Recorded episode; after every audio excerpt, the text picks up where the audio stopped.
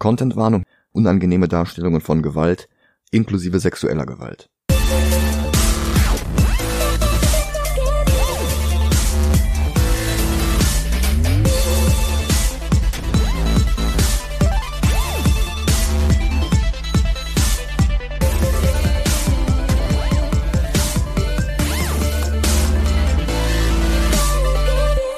Hallo und willkommen zu einer neuen Episode Movie Gelantes. Hi. Mein Name ist Michael Heide. Mein Name ist Dennis Kautz. Und zum Start von Movie Gelantes in Space. Space. Sehen wir uns heute eine ziemlich internationale Sache an. Um genau zu sein, haben wir es mit einer kanadisch-amerikanischen Verfilmung einer französischen Comic-Anthologie zu tun, für die aber auch schon Künstlerinnen und Künstler aus aller Welt gearbeitet haben. Diese Anthologie hieß Metall Hurlant, das heißt im Deutschen schreiendes Metall, und sie wurde 1974 von vier Männern gegründet oder besser noch von vier Humanoiden. So haben sie sich jedenfalls genannt oder ihren Verlag. Da war zum einen Möbius alias Jean Giraud, der im Laufe seiner langen Karriere von Blueberry über den Silver Surfer alle möglichen Figuren zeichnete und der ein paar Jahre nach der Gründung des Magazins Entwürfe für Ridley Scotts Alien beisteuerte. Krass. Allerdings natürlich nicht das Alien selbst, das war HR Giga, aber äh, die, die Weltraumanzüge zum Beispiel, die sind von Möbius. Mhm. Basierend auf einem Buch von Dan O'Bannon, mehr zu dem später. Möbius verstarb 2012 als einer der einflussreichsten Zeichner der Comicgeschichte 2019 hat das Max-Ernst-Museum in Brühl eine fantastische Ausstellung zu seinem Werk präsentiert. Das Poster davon hängt immer noch bei mir im Laden. Die anderen drei Gründer waren Philippe Druyer, der ein paar Jahre früher den wandernden Science-Fiction-Helden Lone Sloan erfunden hatte, Autor Jean-Pierre Dionnet, der Scripts für Druyer und Möbius und diverse andere Zeichner geschrieben hatte, und Bernard Farca, der sich neben den drei kreativen Köpfen um das Geschäftliche kümmerte. Und das anfangs alle drei Monate erscheinende Magazin war sofort ein voller Erfolg. Ab Heft 7 erschien es alle zwei Monate, ab Heft 9 monatlich. Alleine Möbius veröffentlichte hier unzählige Geschichten, unter anderem mit dem Flugsaurierreiter Arsak oder mit Major Grubert oder Major Grubert. Ich bin mir nicht sicher. Major Grubert halt. Ja, der klar, der. Hm? Sehr schnell zog das Magazin auch andere Visionäre aus aller Welt an. Eine amerikanische Magazinreihe mit dem Titel Heavy Metal folgte 1977, ins Leben gerufen von der National Lampoon Redaktion. Nach diversen Pausen und Verlagswechseln erscheint die Reihe auch heute noch. Turtles Co-Erfinder Kevin Eastman war lange Zeit Publisher und Editor-in-Chief. 2016 übernahm Movie Gelantes Favorit Grant Morrison als Editor-in-Chief. Letztes Jahr folgte Tim Seeley, der auch die Comicreihen Hackslash, Revival und Money Shot schuf. Außerdem ist er der aktuelle Autor von Bloodshot, dessen Film wir ja erst in Folge 77 besprochen hatten. In Deutschland kam ab 1980 eine deutsche Version namens Schwermetall heraus, die sich aufgrund der Sex- und Gewaltdarstellungen gelegentlich mit der Bundesprüfstelle für jugendgefährdende Schriften herumschlagen musste. Dabei war die Serie ganz klar ohnehin nie für Kinder gedacht gewesen. Und der Film, den wir heute besprechen, ist es auch nicht. 1981 erschien nämlich ein kanadisch-amerikanischer Zeichentrickfilm, der ein paar Kurzgeschichten aus oder inspiriert von Heavy Metal mit einer Rahmenhandlung verknüpfte und mit Musik diverser damals angesagter Rockbands unterlegte. Produzenten des Films waren Heavy Metal Publisher Leonard Mogul und Ivan Reitman, drei Jahre bevor er den ersten Ghostbusters-Film drehte. Und damit haben wir auch schon wieder einen aktuellen Bezug, denn der Trailer für den neuesten Ghostbusters ist gerade online gegangen. Zu den Sprechern der Figuren im Film gehören zum Teil in mehreren Rollen spätere Stars wie John Candy, Eugene Levy und Harold Ramis, allesamt Ensemblemitglieder der kanadischen Comedy-Sendung Second City TV. Regie führte Gerald Potterton, den Name kennt kein Mensch, aber der hatte in den 60ern die Zeichentrickserie Cool McCool gedreht, für die Bob Kane sich reichlich an Dick Tracy bedient hatte. Außerdem war er am Yellow Submarine Film der Beatles beteiligt gewesen. Die unterschiedlichen Segmente waren parallel zueinander bei unterschiedlichen Studios animiert worden, darum sehen manche Szenen aus wie ein Musikvideo aus den 90ern und andere wie eine Zwischensequenz aus Zelda Wand of Gamelon. Der Film hatte insgesamt dafür ein Budget von 9 Millionen Dollar. Weil der Kinostart aber von Oktober 81 auf August vorgezogen wurde, bevor der Film fertig war, geriet die Produktion auf der Zielgeraden etwas unter Zeitdruck.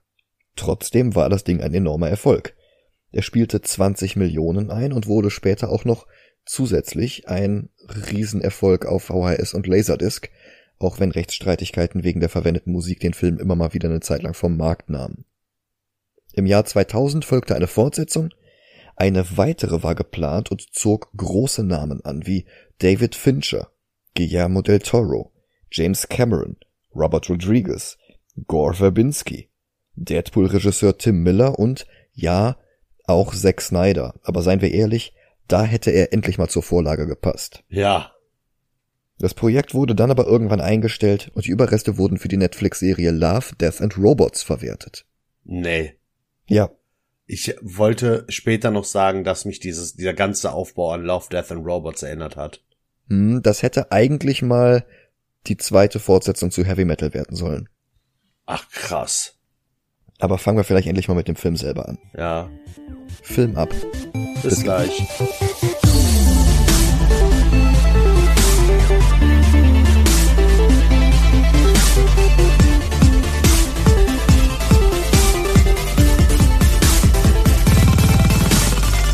Und da sind wir wieder. Hi.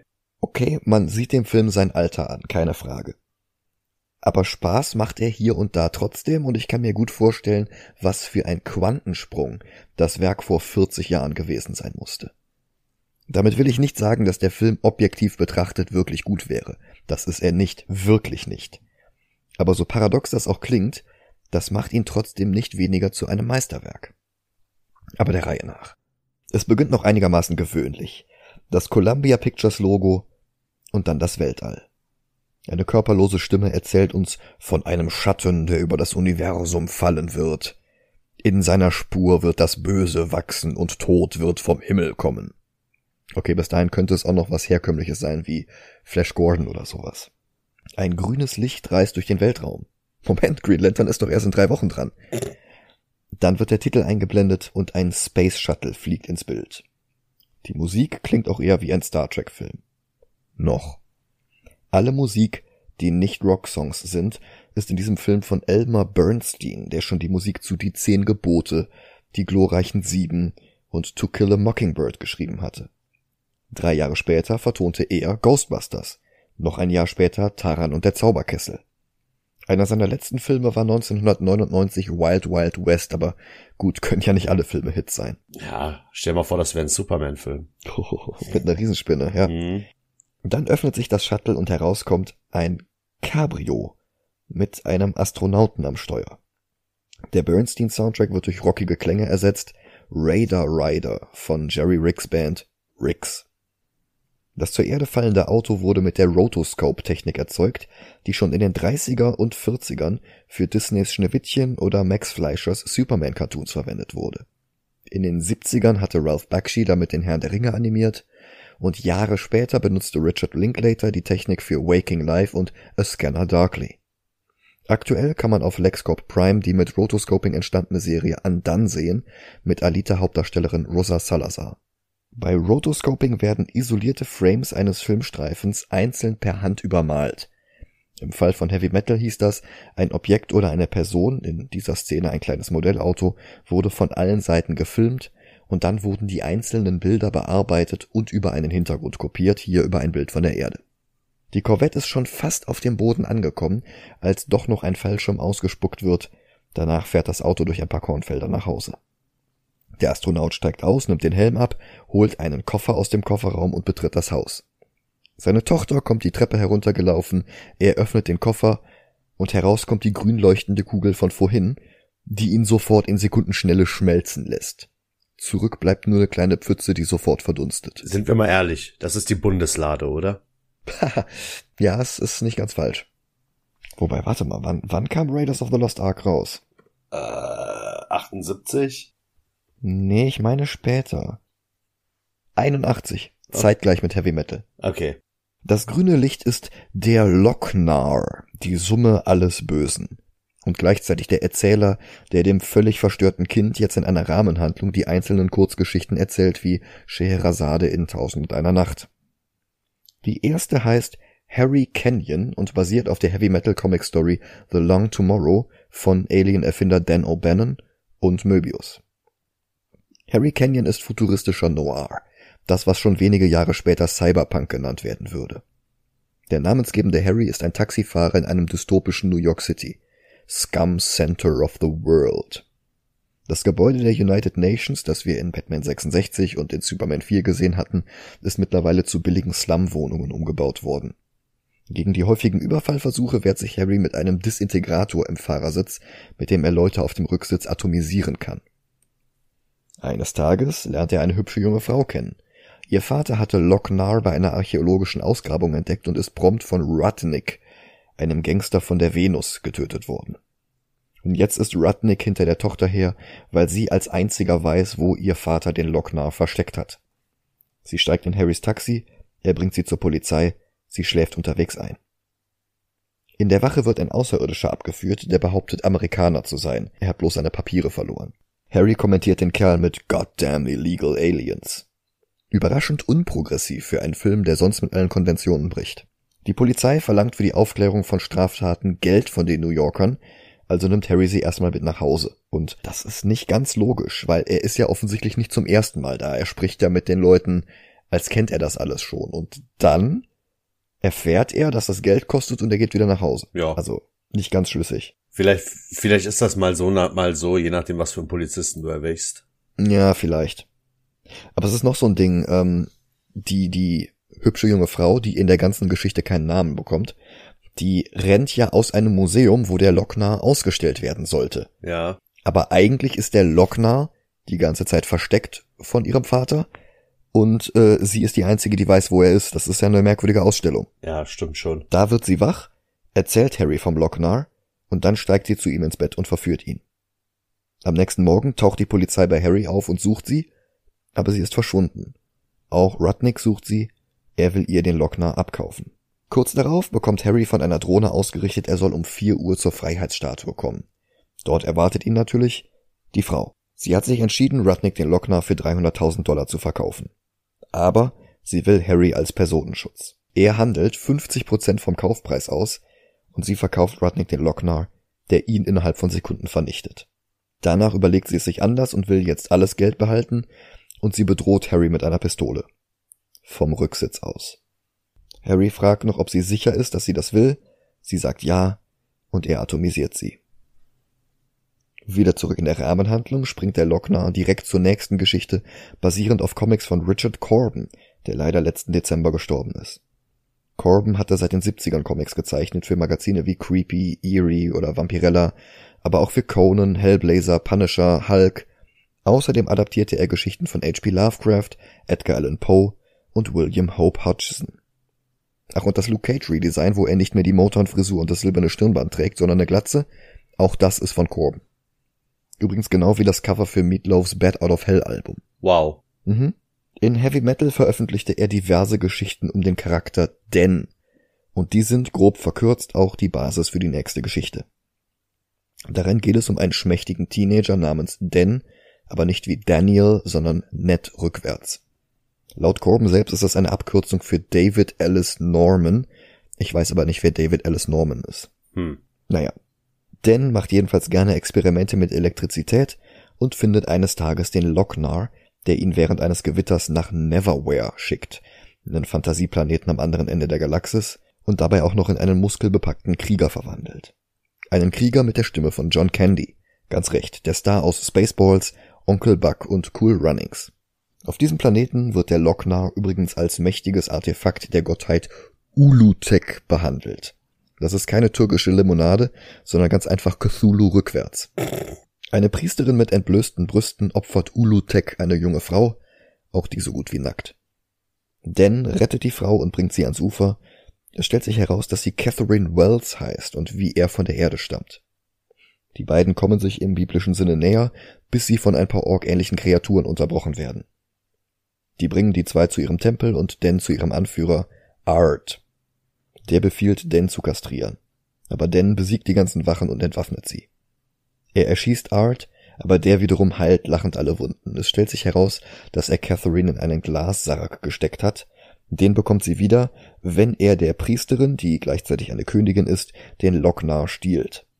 Als Hilfe wird ihm der sprechende Gorilla Norl, Arts stärkster Krieger, an die Seite gestellt. Die beiden reisen zum Schloss der Königin und brechen in ihr Schlafzimmer ein, wo der Lochnar aufbewahrt wird. Wo aber auch die Königin selbst wartet. Sie verlangt Sex, wenn denn überleben will, er ist nur zu willig. Und in der Zwischenzeit stiehlt Norl den Lochnar. Die Königin befiehlt, dass Dan getötet wird, aber er springt von ihrem Turm und flieht auf einem pferdeähnlichen Reittier.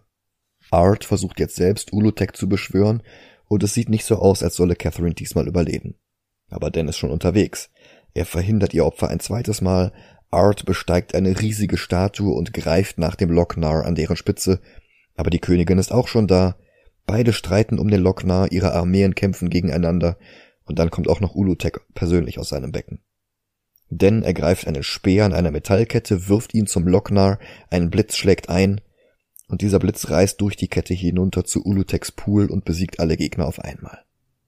Den könnte jetzt zum Herrscher über die Orks werden, aber er hat keine Lust. Er steigt mit Catherine auf ein riesiges Insekt und fliegt los. Sie schlägt vor, dass er den Lochnar nutzen könnte, um mit ihr zurück zur Erde zu reisen, aber Den gefällt es auf dem Barbarenplaneten Neverwhere besser, und er bleibt. Die nächste Geschichte ist Captain Stern mit zwei N, basierend auf Comics von Bernie Wrightson. Der ist leider schon 2017 von uns gegangen. Wrightson ist unter anderem der Co-Schöpfer von Swamp Thing oder von Destiny, den Neil Gaiman später zu einem der Schlüsselcharaktere in Sandman machte. 1983 illustrierte Wrightson Stephen Kings Comic Creepshow. Außerdem arbeitete er mit King an Der Werwolf von Tarker Mills und er fertigte Illustrationen an für The Stand und Dark Tower. Krass. 1984 entwarf er einige der Geister aus Ghostbusters, da ist es wieder, und er fertigte Konzeptartwork an für Filme wie The Faculty, Galaxy Quest oder Serenity. Ein wirklich vielseitiger Künstler, der mit seinen Strichen mehr Atmosphäre aufs Papier bannte als viele seiner Kollegen zusammengenommen. In Captain Stern geht es um den gleichnamigen Captain, eine Art Proto-Sepp Brannigan, wenn noch um einiges kompetenter. Er wird gesprochen von Eugene Levy, der knapp 20 Jahre später Jims Vater in den American Pie Filmen spielte und nochmal knappe 20 Jahre später die Hauptrolle in der Sitcom Schitt's Creek hat. Stern beginnt die Geschichte auf einer Raumstation vor Gericht, wo ihm Morde, Piraterie, Betrug, zahlreiche Vergewaltigungen und mehr vorgeworfen werden. Er bekennt sich nicht schuldig, denn er hat einen Plan. Er hat den Kronzeugen einen Hanover Fist bestochen. Fist spielt während der Verhandlung mit dem Lochnar, der für ihn so groß ist wie eine Murmel. Also das Ding ändert den Film über immer wieder die Größe.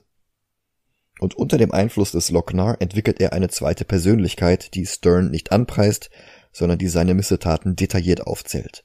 Dabei wird er immer wütender und wächst zu einer Art Hulk an, der aus seinem Hemd platzt und Stern jetzt töten will. Stern flieht vor dem rasenden Ungetüm, aber der verfolgt ihn unerbittlich und reißt dabei sogar die Wände der Raumstation ein. Dann hat er Stern, aber der greift bloß in seine Tasche und holt das versprochene Geld raus, um es der Monstrosität zu geben. Die verwandelt sich wieder zurück. Stern hatte ihn gar nicht bestochen, damit er zugunsten des Captains aussagt, sondern damit er genau diese Show hier abzieht. Stern öffnet eine Falltür unter Fist und der fällt hinaus ins All, ohne das Geld. Im Comic, auf dem der Film beruht, überlebt Fist, aber dann hätte es keine Verbindung zum Lochnar gegeben. Da muss halt immer jemand sterben. Ohne einen Übergang, dafür hatte der Film keine Zeit mehr in der Produktion, geht es direkt mit der nächsten Geschichte weiter. Ein B-17-Bomber im Zweiten Weltkrieg wirft seine Ladung ab. Bei der Maschine kam wieder Rotoscoping zum Einsatz. Einer der beiden Piloten, Holden, geht danach durch das Flugzeug. Alle Schützen an Bord sind tot. Die Außenhülle des Bombers hat ein paar Löcher. Dann entdeckt er den Lochnar, der erst neben der Maschine schwebt und dann an Bord kommt. Die Toten stehen daraufhin wieder auf als radioaktiv leuchtende Zombies. Einer von ihnen schnappt sich Holden und tötet ihn. Der andere Pilot, Skip, schaltet den Autopiloten ein und springt dann mit dem Fallschirm ab. Aber das bringt ihn auch nur vom Regen in die Traufe. Er landet auf einer abgelegenen Insel, die voller gestrandeter Flugzeuge ist und außerdem voller Zombies.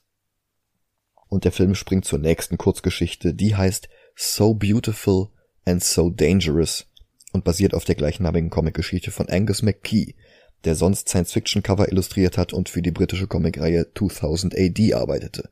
Das ist die Serie, die auch Judge Dredd einführte, damit hatte er aber nichts zu tun. Die Story startet vor dem Pentagon. Dort wird ein Dr. Anrak von Journalisten verfolgt, die etwas über die Mutanten wissen wollen, die durch die grüne Strahlung aus dem All entstanden sind. Anrak betritt das Pentagon und berichtet, dass die Strahlung nicht aus dem All kommen kann, denn die Menschen sind ja ganz eindeutig die einzige intelligente Spezies im Universum. Während er noch redet, erscheint ein gigantisches smileyförmiges UFO über dem Gebäude. Anrak beginnt zu stottern, abgelenkt von dem grünen Juwel auf dem Amulett einer Stenotypistin im Raum, der Lochnar, jetzt wieder noch kleiner als eine Murmel. Mit den Worten Pretty, Pretty stürzt sich Anrak auf die Dame, die übrigens Gloria heißt. Dann rammt das Raumschiff eine Art Staubsauger durch das Dach, saugt die beiden durch eine Reihe von durchsichtigen Rohren, danach landen beide hart.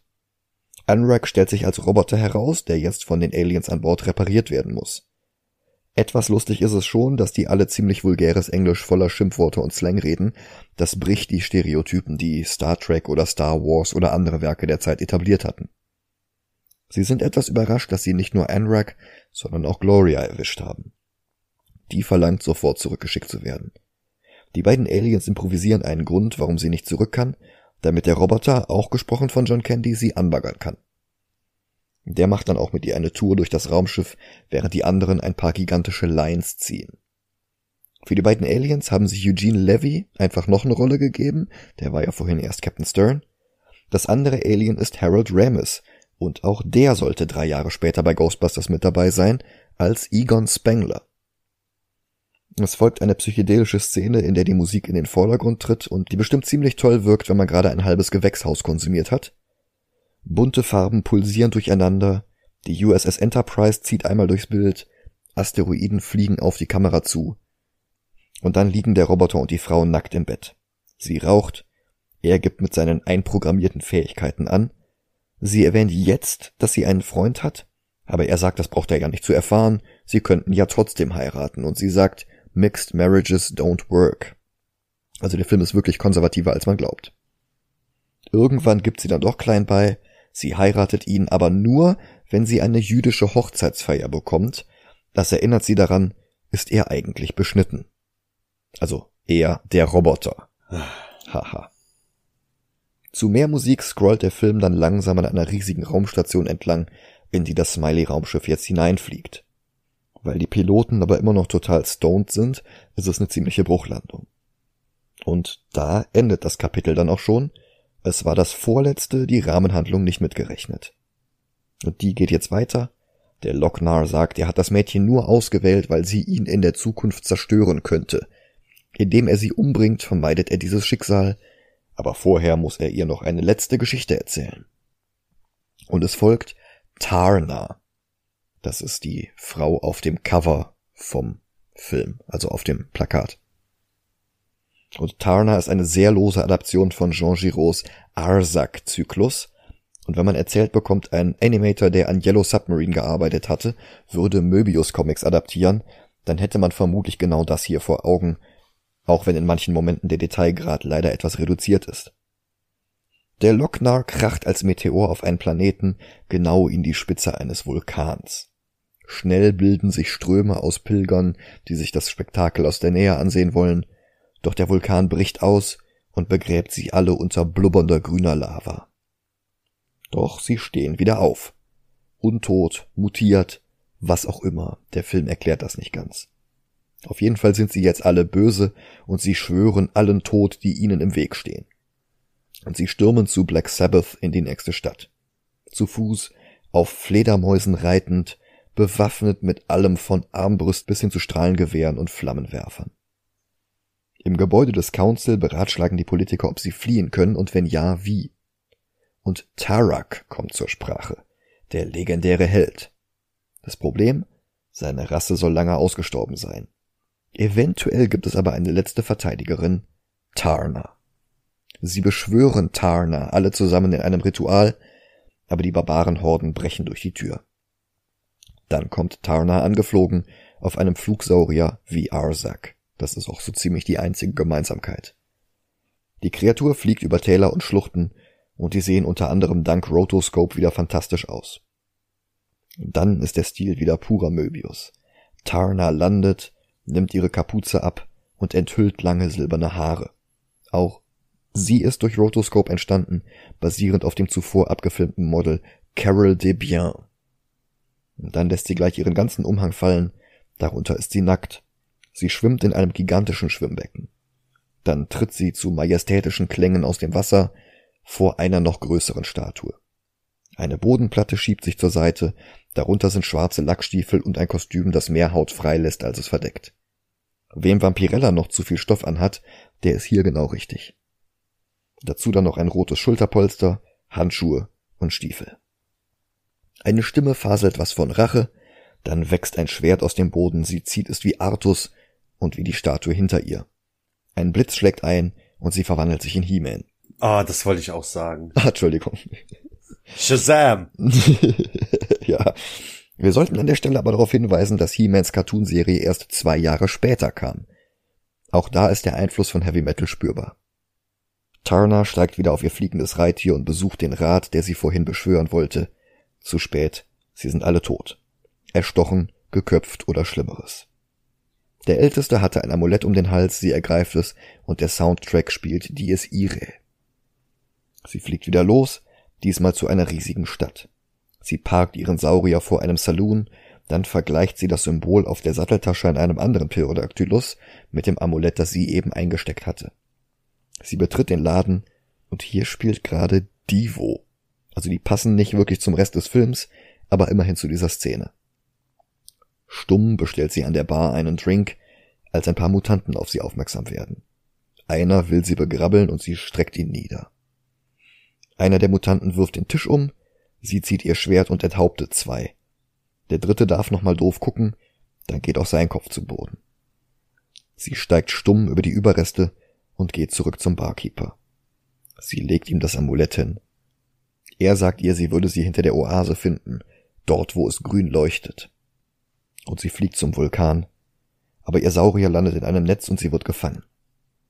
Die grünen Mutanten ergreifen sie, erkennen dann aber das Tattoo hinter ihrem Ohr und identifizieren sie so als die letzte Tarakian. Ihr Vogelwesen soll getötet werden, sie selbst wird entkleidet, gewaschen und zum Anführer der Mutanten gebracht. Er begrabbelt sie mit seiner Roboterhand, dann lässt er sich eine Peitsche geben und schlägt zu. Gefoltert liegt sie nackt in einer Grube, dann wirft man ihr das Kostüm herunter. Sie versuchen ihr Reittier zu töten, aber es kann sich losreißen und sie einsammeln. Die Mutanten verfolgen sie auf Fledermäusen und erschießen ihren Saurier doch noch. Tarna zieht den Pfeil heraus und streichelt das Tier, als plötzlich der Boden erbebt. Unzählige Barbaren erscheinen um sie herum, und ihr Anführer landet direkt neben ihr. Aus seiner Roboterhand wächst eine Kreissäge. Sie ergreift ihr Schwert und die beiden kämpfen im grünen Licht des Vulkans. Er ist stärker.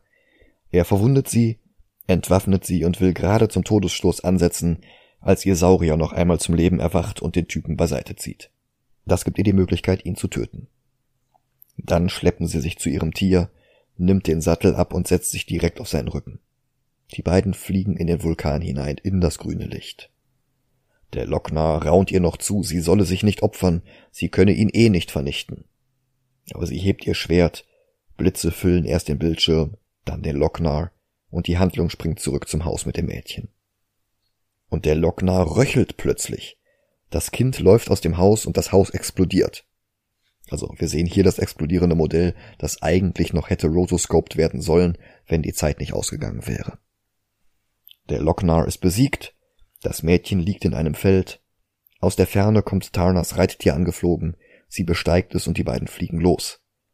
Sie verwandelt sich in Tarna, deren Seele sie in sich aufgenommen hat, und das Böse ist besiegt, zumindest für eine Generation. Die Musik schwillt noch einmal zu einem fulminanten Akkord an, und dann spielt nochmal Divo. Wir hören eine Coverversion von Working in a Coal Mine. Puh. Bei Heavy Metal geht es nicht darum, was der Film für Geschichten erzählt, sondern wie er sie erzählt. Das ist natürlich Trash, aber er erfindet das Rad tatsächlich neu, was nicht viele Werke von sich behaupten können. Also wie gesagt, wirklich gut ist kaum was davon gewesen. Gut gemacht, ja, aber nicht gut. Allerdings war das auch ein Zeichen. Zwar hatten vorher schon Leute wie Ralph Bakshi oder Martin Rosen Zeichentrickfilme mit erwachsenen Themen gedreht, aber Heavy Metal hat doch trotzdem nochmal was völlig anderes gemacht und dem Genre einen ziemlichen Push gegeben. Das Ganze riecht zwar hier und da nach I'm an adult, aber nie ohne künstlerischen Wert. Der Einfluss war in den kommenden Jahren und Jahrzehnten überall spürbar. He-Man und Futurama haben wir schon erwähnt. Aber was wir auch nicht vergessen dürfen, MTV startete im selben Monat wie Heavy Metals Kinostart. Und wie Jäger des verlorenen Schatzes. Und es gibt genug Videoclips, die ihre Existenz diesem Film hier verdienen. Von Cartoons wie The Max oder Aeon Flux oder dergleichen mal ganz zu schweigen. Trotz alledem ist der Film aber halt auch nicht gut. Nee. Also künstlerisch wertvoll, ja, aber die Geschichten sind schon ziemlicher Nonsens, die teilweise grobe Handlungslöcher haben. Die Rahmenhandlung endet völlig antiklimaktisch und unlogisch. Frauen kommen im ganzen Film nicht gut weg, viele haben nicht mal einen Namen. Tja, und all das macht das Ranken jetzt nicht unbedingt leicht. Ich hätte eine Idee. Ja? Ja. Okay. 93. Ich finde ihn besser. Ich finde ihn auch besser als Fist of the North Star. Boah. Und ich finde ihn aufwendiger gemacht als Flash Gordon. Er trifft die Vorlage um Längen besser als League of Extraordinary Gentlemen oder Man of Steel, aber es liegt halt auch an der Vorlage. Äh, nee, da boykottiere ich, wenn der äh, so hoch oben ist. Also an sowas wie Nausicaa kommt der Film auf gar keinen Fall ran. Ich guck mir jetzt also die Spanne an zwischen 59 und 71. Boah, die Filme find, find selbst ich alle besser als Heavy Metal. Ja. Ich hätte einen Vorschlag. Okay. Eine Zahl, die zum Film passt. Heavy Metal bekommt den neuen Platz 69. Direkt über Dark Knight Returns, weil nicht so faschistisch wie der, aber unter Superman 3, weil der zwar albern ist, aber wenigstens zusammenhängender und schlüssiger. Ja, aber komm, Man of Steel hatte wenigstens eine gute Hälfte. Ja. Heavy Metal hat gar nichts Gutes. ja. Das Beste an dem ganzen Film war das Intro mit diesem äh, äh, Astronauten in dem Auto. Ich finde insgesamt den Soundtrack auch sehr, sehr stark. Sowohl den von Bernstein als auch die ganzen Songs. Ich finde die Animation für 1981, das muss man ja dazu sagen, sehr stark. Das ist halt nicht wie andere Filme aus der Zeit. Also der ist, der ist künstlerisch weiter als ein Taran und der Zauberkessel und der ist vier Jahre später erst gekommen. Und er hat halt wirklich so einen unfassbaren Einfluss. Und er ist wie kaum ein anderer Film so dicht an der Vorlage dran. Weil er wirklich den Geist der Vorlage trifft. Das ist halt eine niedrige Hürde, das ist halt kein großer Anspruch, von den künstlerischen Qualitäten mal abgesehen, aber das trifft er halt. Ja, sehe ich trotzdem nicht. Du musst mir ein anderes Angebot machen. Ich, ich sehe den halt äh, über Dragon Ball unter Elektra, Mhm. weil, sind wir mal ehrlich, Dragon Ball ist, auch wenn er nicht böse gemeint ist, er ist einfach nur scheiße, der Film. Ja, Das kann man so sagen. Dragon Ball Evolution ist einfach ein Scheißfilm. ja, Und Elektra hat keinen Spaß gemacht, aber mehr Spaß als Heavy Metal. Selbst bei Uzumaki hatte ich was, worauf ich mich stürzen konnte, und zwar, dass der Film einfach nur widerlich ist. Hm, Aber Heavy Metal hat ja gar nichts. Das ist einfach ein langweiliger Film. Der ist ja nicht mal scheiße, der ist einfach nur rotzenlangweilig. Ich habe jetzt noch mal drei Filme, die auch alle Zeichentrickfilme sind und die sich auf die ein oder andere Weise damit vergleichen lassen. ja, okay. Ghost in the Shell 2, nicht der erste, sondern der zweite, der so ein bisschen schräg, so ein bisschen abgedreht ist. Das andere ist Werner, Hm. weil der ein ähnliches Niveau hat, auch auf eine völlig andere Art und Weise. Und halt Fist of the North Star. Weil du dieses Endzeitzeug mit diesen Mutanten hast, die sich alle gegenseitig brutal abmurksen. Naja. Bloß Heavy Metal hat den besseren Soundtrack, ist deutlich, deutlich besser gezeichnet. Also selbst in den schlechteren Sequenzen. Okay, ich hab, ich hab was. Sorry, dass ich unterbreche. Ich hab einen Platz. Ja, okay. Äh, Dann 79. Hm, Zwischen Supergirl und Justice League. Einfach nur, damit Zack Snyder nicht weiter oben ist. wobei das ja der Whedon Cut ist, aber Ja, trotzdem. ja. Ja, mit Supergirl lässt er sich auch irgendwo ein Stück weit vergleichen. Es ist halt auch sehr, sehr 80er. Mhm. Und du findest Supergirl besser? ja, ich finde alles eigentlich besser als Heavy Metal. Also ich, Komm, dann, dann machen, machen wir äh, unter Flash Gordon. Ist aber das letzte Angebot, das ich dir mache. okay. Okay, unter Flash Gordon ist in Ordnung. Ja, weil Flash Gordon war auch ein Kackfilm für mich. Aber der hatte wenigstens noch gute Schauspieler. Ja, gute Schauspieler hatte der hier auch. Also, Ja, ich habe ihn auf Deutsch geguckt. ja gut, ist selber schuld. Ja, nee. Aber Flash Gordon hat Timothy Dalton und, ne? Ja, und Flash Gordon hat halt auch einen verdammt guten Soundtrack. Ja. Okay. Okay, es ist beides Trash, es ist beides nicht gut, aber gut gemacht für die Zeit. Hm. Aber ich muss auch gestehen, Flash Gordon hat mit Queen auch den besseren äh, Score, ne? Ja. Puh. Heavy Metal, der neue Platz 76. Ja. Wir bleiben im Weltall, wir bleiben bei Filmen mit Musik aus den 70ern und 80ern. Nächste Woche geht es weiter mit Guardians of the Galaxy, Teil 1. Ja. Ich bedanke mich fürs Zuhören. Ich freue mich, wenn ihr nächstes Mal wieder dabei seid. Macht's gut. Bis dann. Ciao, ciao.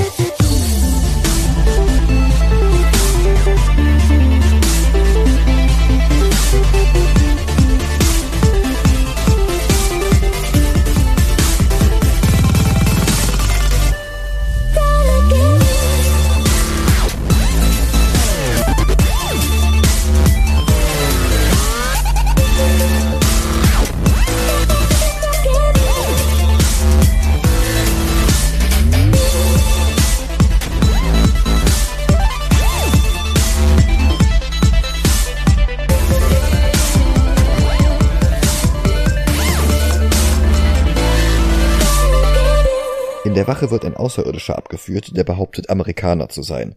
Er hat bloß seine Papiere verloren. ah, ich find's auch schön, er hat bloß seine paar Biere verloren. seine Papiere, hm? Hat er nichts zu trinken.